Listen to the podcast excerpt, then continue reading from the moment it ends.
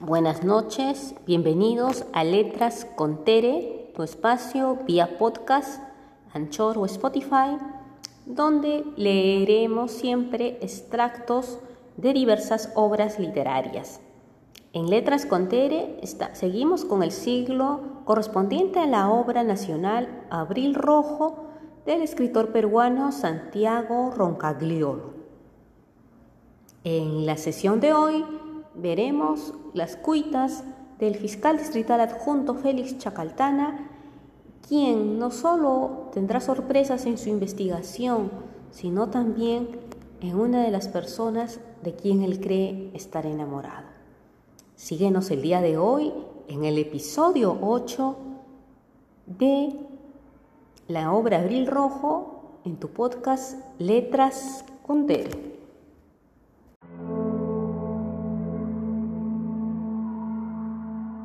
Abril Rojo. A pesar de que tenía que conseguir una solución rápida, no podía quitarse de la cabeza el incidente con Edith.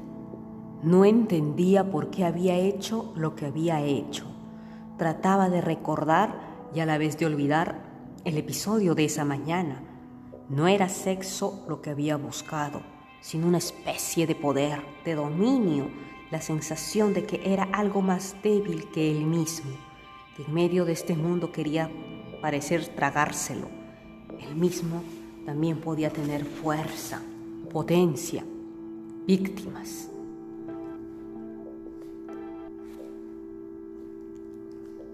Volvió a recorrer los pasillos solitarios de la Fiscalía en días festivos hasta llegar al salón de archivos.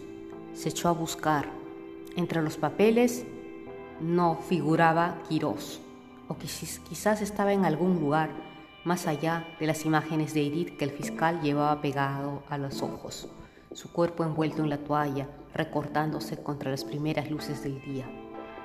Sin darse cuenta, por acto reflejo, empezó a buscar el nombre de Edith.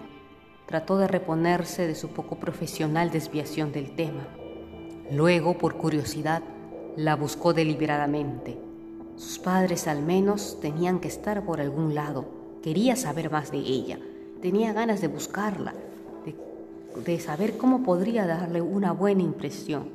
Pero al menos allí, entre denuncias, muertos y victimarios, herida allí Ayala, al menos un poco de ella sí podía estar. Pasó la tarde rebuscando entre viejos papeles, soportando la alergia por el polvo.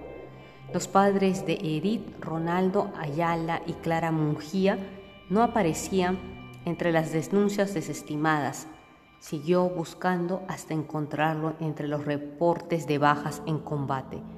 El asalto al puesto policial que habían liderado había sido una maniobra desesperada. Seis terroristas mal armados contra un destacamento de diez policías. Habían atacado al amanecer a mediados de los 80 Aparentemente calcularon mal el número de efectivos que los esperaban. La policía había sido prevenida. El asalto fue una masacre. Murió un policía, dos quedaron heridos y todos los terroristas aniquilados. Las partes legistas señalaban disparos en la nuca de Ronaldo Ayala. No habían rematado después del asalto. Su mujer presentaba heridas en el estómago y un disparo final en el pecho. Ya herida había seguido avanzando. En la foto se parecía un poco a Edith. El pelo, el cuello que el fiscal recordaba también. Pero Clara Mungía no tenía la dulzura de su hija. El retrato tamaño carnet, tomado en una detención anterior, la mostraba con esa mirada inexpresiva y resuelta que el fiscal había visto tantas veces bajo las cejas de los senderistas. El archivo incluía un anexo que hablaba de Edith. A mediados de los noventas, un arrepentido la había sindicado, sindicado como miembro del aparato logístico del partido. No tenía ni 16 años, pero según el testigo pasaba armamento y mensajes entre las células que sobrevivían en la ceja de selva. Le habían interrogado sin nada de interés. No presentaba lesiones, luego la habían dejado en paz.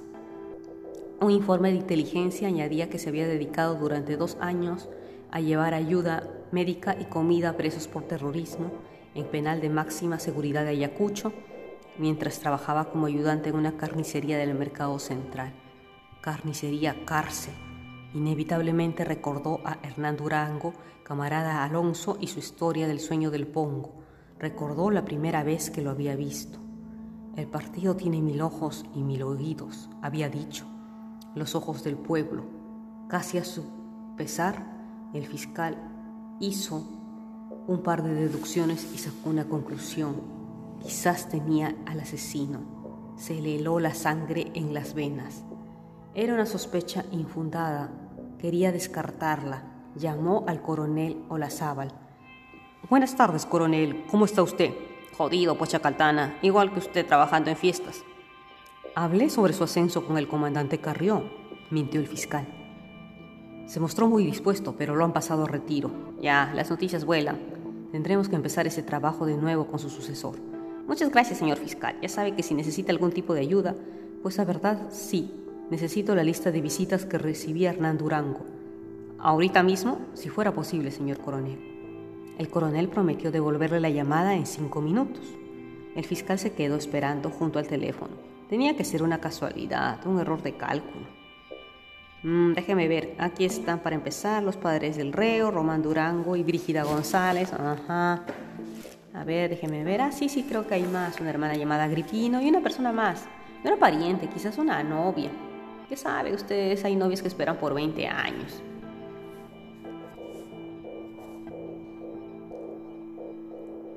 Se extendió un pequeño discurso hasta que pronunció un nombre de mujer, que el fiscal acompañó con un movimiento de sus labios y un gran dolor en el pecho. Salió, atravesó Chacaltana la enorme multitud a empujones. El señor del Santo Sepulcro había tomado las calles. Llegó al Guamanguino. Edith estaba en su mostrador. La, lo miró con gesto de sorpresa que se convirtió en susto y luego en odio. Retrocedió un poco. Fue él quien se acercó a ella y la tomó del brazo. ¿Qué haces? gritó ella. Tengo que hablar contigo. No me toques. Sus ojos, el hoyo de esos ojos que había visto en el archivo esa misma tarde. ¡Shh! El público les pidió silencio. El dueño del restaurante se acercó y dijo en voz baja pero firme: ¿Se puede saber quién chucha es usted? Fiscalía, dijo autoritariamente Chacaltana. Tengo que hablar con Edith Ayala. Es una investigación oficial. El dueño la miró a Edith y ah, con reprobación, tal vez con miedo, pero quería evitar una escena. ¿Puedo salir un momento? Ya cinco minutos. Se apartaron de la turba. ¿Me haces daño? gritó ella. Yo, yo te hago daño. El fiscal estaba furioso. Si por la mañana había estado brutal, ahora su furia le parecía algo justo.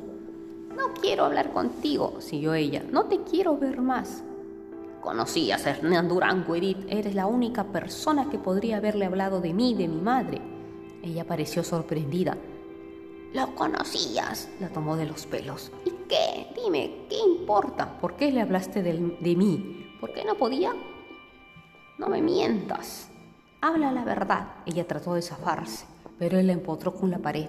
Porque me gustabas, dijo. Luego empezó a llorar. Creí que eras diferente, creí que eras un bueno, no el miserable que eres. El fiscal la soltó. Conozco a los terrucos como tú, Edith, conozco sus mentiras, no me vas a engañar. Déjame en paz. Cállate. El grito le había salido más fuerte de lo que tenía calculado. Ella se había quedado quieta y temblorosa. ¿Me estás acusando? Hay suficientes indicios de tus vínculos con Sendero y tus padres, claro. Los salvajes que te educaron. Lávate la boca para hablar de mis... No la dejó terminar. El asesino que estoy buscando conocía a las víctimas, podía entrar a la casa parroquial y tenía la confianza de, Duraz, de Durango, también quizás de Justino, y sabía que yo había hablado con ellos, igual que tú, pero no hiciste sola. ¿Dónde está el resto de tu célula? Habla, ¿de qué carajo estás hablando? Nunca se lo pudiste perdonar, ¿verdad? Esperaste 15 años para vengarte. Lo hiciste venir a Ayacucho con engaño. Durango te ayudó a hacerlo desde la prisión. ¿De qué hablas? ¿De quién me voy a vengar? Del teniente Alfredo Cáceres Salazar, del hombre que tenía a su cargo el destacamento que mató a sus padres. ¿O crees que soy imbécil? ¿Creías que nunca llegaría a ti si matabas a todos los involucrados? ¿Cuándo me ibas a matar? Si quisiera matarte, dijo ella de repente, lo había hecho anoche, debía haberlo hecho. El fiscal pensó en Cáceres Salazar blandiendo la pistola que perforó la nuca al padre de Edith. Recordó la escena. Tú tampoco mereces un juicio, la escupió. Ella no se movió. Estaba hecha un ovillo lloroso que se arrastraba hacia abajo por la pared. El fiscal Chacaltana sacó la pistola y la apuntó a la cabeza. Ella levantó la, mira, la cabeza y lo miró fijamente. No seré la primera que muera así, ni tampoco la última. Esto era una confesión. El fiscal ahora se sentía seguro. Movió el cañón hacia la derecha, acomodó el dedo en el gatillo, la miró con decepción, lástima y odio. Se despidió mentalmente de ella. La dejó. ¿Por qué esa gente murió con tanta crueldad? ¿Por qué? Ella ya no sollozaba, parecía una estatua de hierro negro. ¿Acaso hay otro modo de morir? Mañana voy a denunciarte ante la policía de Ayacucho. Tienes tiempo de huir. Si te atrapan, sugiero que delates a tus cómplices. Ella hizo el gesto de hablar. Él la detuvo con una mano abierta. Ella se desplazó a lo largo del muro sin darle nunca la espalda. Luego llegar a una esquina se echó a correr. El fiscal cayó de rodillas como si suplicase protección. Hundió el rostro entre las manos. Luego de un rato descubrió que la gente volvía a circular por las calles. Las señoras mayores le miraban con reprobación y murmuraban entre ellas. Él no se movió. Se sintió observado desde algún lugar de la calle, pero no descubrió nada extraño. Pensó que quizás era hora de levantarse y volver a casa. Miró la hora. Era medianoche.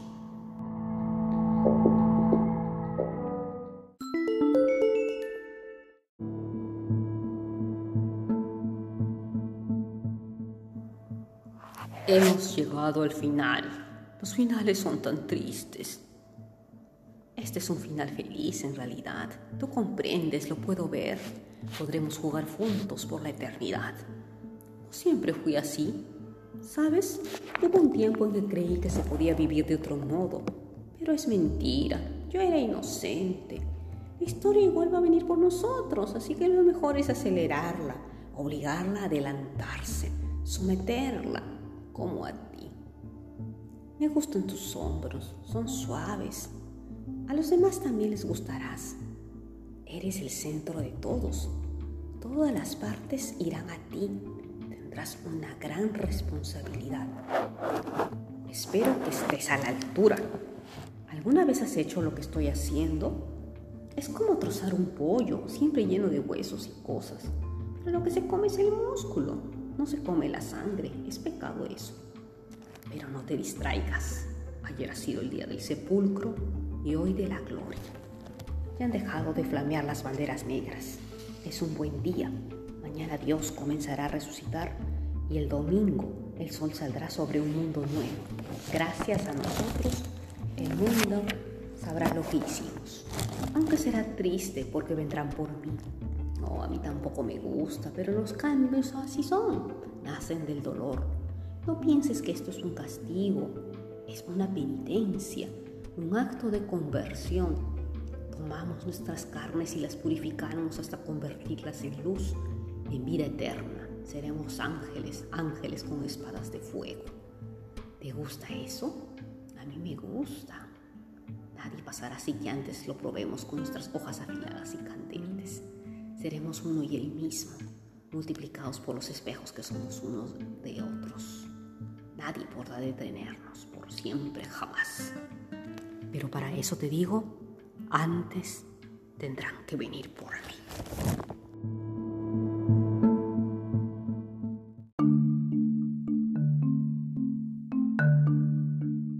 El sábado 22 a las 9 de la mañana, el fiscal fue despertado por las campanas al mismo tiempo, la policía tocaba su puerta fuertemente, casi con rabia. Tenemos órdenes del capitán Pacheco de llevarlo al levantamiento de un cadáver. Mientras se lavaba rápidamente, se arrepintió de haber dejado escapar a Edith.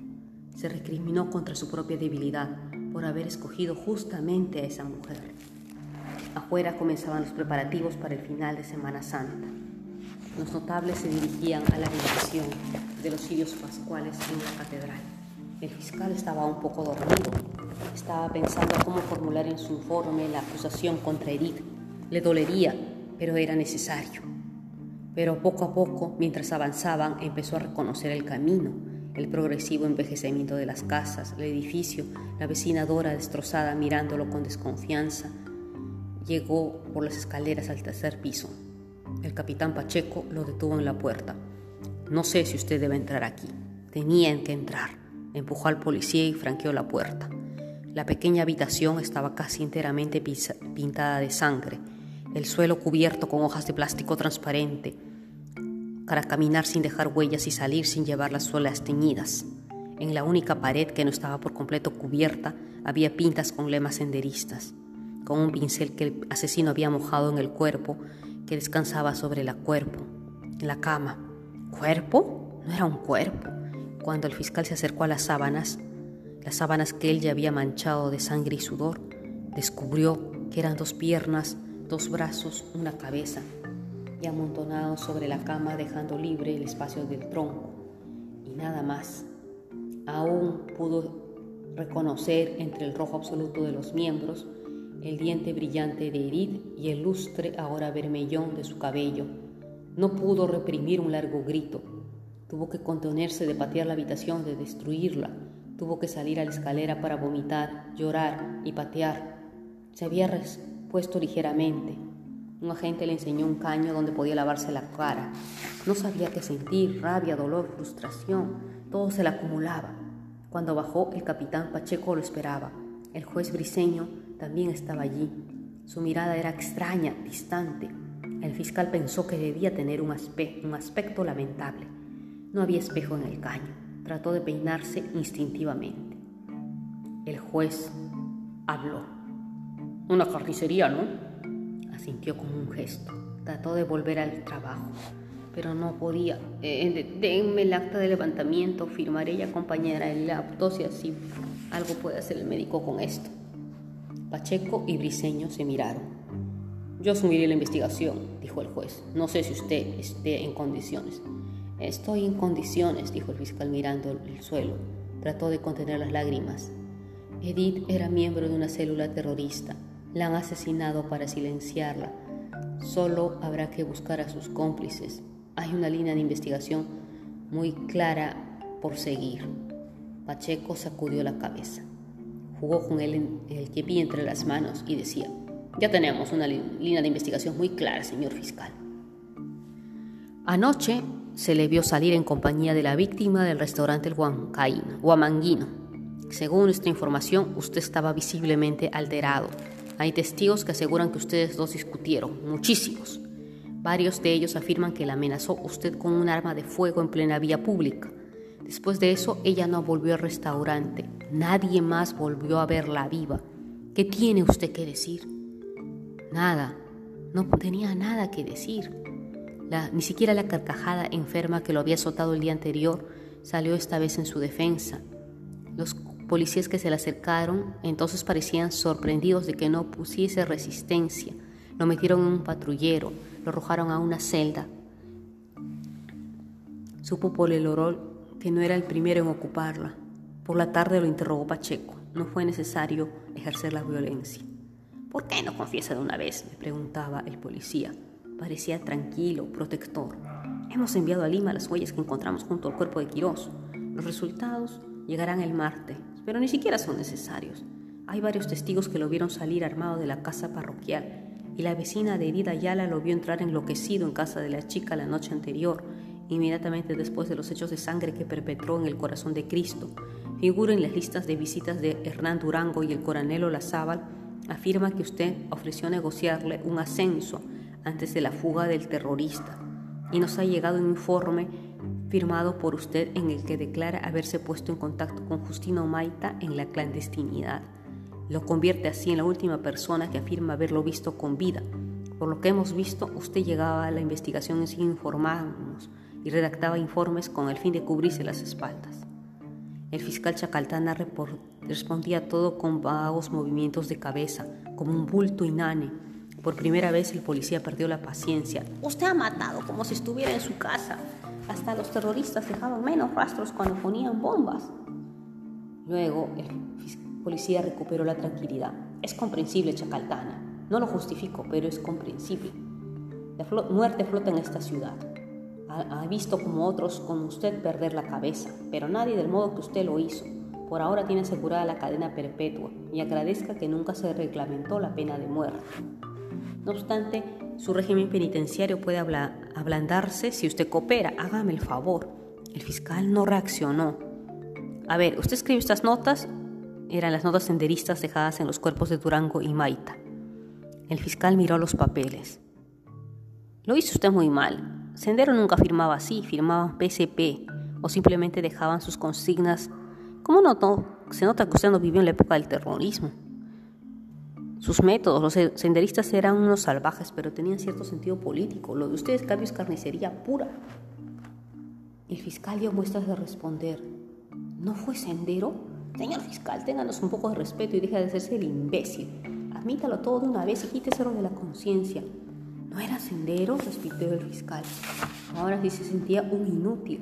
Había estado siguiendo todo el tiempo un callejón sin salida. Entonces solo la luz empezó a iluminar su mente, quizás la luz del fuego, la luz de las teas. Recordó a Pacheco cuando le advertía sus malas compañías. Ese es un pueblo chico, todos se saben. Lo habían estado siguiendo, sus ojos iluminaron. ¿Me ha dicho que tiene mis informes? ¿Cómo que el jueves no tenía los informes y ahora sí los tiene? Perdone, dijo Pacheco. ¿Por qué obstaculizaron toda la investigación y ahora la asumen? La sonrisa de superioridad de Pacheco se fue borrando de su rostro. Bueno, la salida de Carrión ha dejado un hueco de seguridad ciudadana. ¿Por qué me dejaron sueltos si los testigos me incriminaron el jueves y una vez más durante la noche del viernes? ¿Por qué no fueron por mí de inmediato? Pacheco empezó a balbucear. Estaba pálido. Los testigos, bueno, me quieren incriminar, me quieren encerrar. Chacaltana, cálmese. Chacaltana no se calmó. Se levantó de la mesa y se abalanzó sobre el policía. Lo tomó del cuello. Todo era tan claro. Lo arrojó al suelo y empezó a apretar el cuello como recordaba que Maita lo había apretado. Pacheco trató de quitárselo de encima, pero el fiscal estaba enardecido. El fiscal empezó a ponerse morado cuando el fiscal sintió el, porrazo en la cabeza. El último sueño que tuvo el fiscal antes de lo que ocurrió fue distinto. No había ni fuego, ni sangre, ni golpes. Solamente un paisaje andino y un cuerpo acostado. Veía con claridad. Era un cuerpo hecho de partes distintas, un Frankenstein cosido con hilos de acero que no cerraban bien sus costuras, que goteaban coágulos y costras, Tenía dos piernas distintas y los brazos también. El tronco era de mujer, la visión era macabra. Lo que sobresaltó realmente al fiscal fue el fin de la visión, porque cuando vio la cabeza era su propia cabeza atrapada sobre un cuervo que no había elegido. Entonces despertó. La reja de su cubículo estaba abierta. Dos policías extendieron sus manos hacia él y lo arrastraron afuera. A, empellones lo llevaron hasta la oficina del capitán. Lo arrojaron a los pies de Pacheco. El fiscal pensó que todo había terminado. Tiene usted amigos poderosos, señor fiscal, dijo Pacheco. ¿Con quién está en esto? El fiscal no entendió. No debo preguntarle, ¿verdad? A veces, señor fiscal, me pregunto para quién trabajamos, sobre todo cuando lo veo usted. Ese es un asunto de inteligencia, preguntó, ¿verdad? El fiscal no respondió. Lárguese, le dijo. ¿Qué? Que se largue. Su paso por aquí no está registrado, pero yo no seré responsable por esto. En cuanto tenga la menor oportunidad, me lo quemo. Llévenselo. Chacaltana trató de preguntar. Se preguntaba muchas cosas. Llegó a su casa. Lloró. Sé lo que ha pasado, sé lo que me han hecho. Falta un muerto. Mañana es domingo de resurrección. Esta noche me van a matar.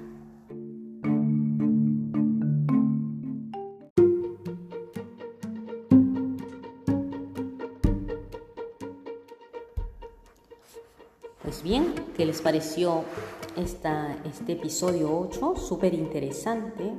Y vemos cómo las cosas no son lo que parecen. ¿Qué pasará ahora con Chacaltana? ¿Realmente lo matará? ¿Quién es el asesino? Gracias amigos por haber estado aquí con nosotros acompañándonos en, letra con, en Letras con Tere en esta sección de la obra Abril Rojo de Santiago Roncagliolo. Damos por culminada la lectura de extractos de esta obra y los invitamos a adquirir el libro Abril Rojo de Santiago Roncagliolo y así enterarse qué pasó con Chacaltana y quién realmente está detrás de estos macabros asesinatos de la Semana Santa ayacuchana. Muchas gracias por escucharnos en Letras con Tere. Hasta la próxima semana que empezaremos un nuevo ciclo con otra obra literaria, continuando con el ciclo peruano. Aquí en tu canal vía podcast Letras con Tere.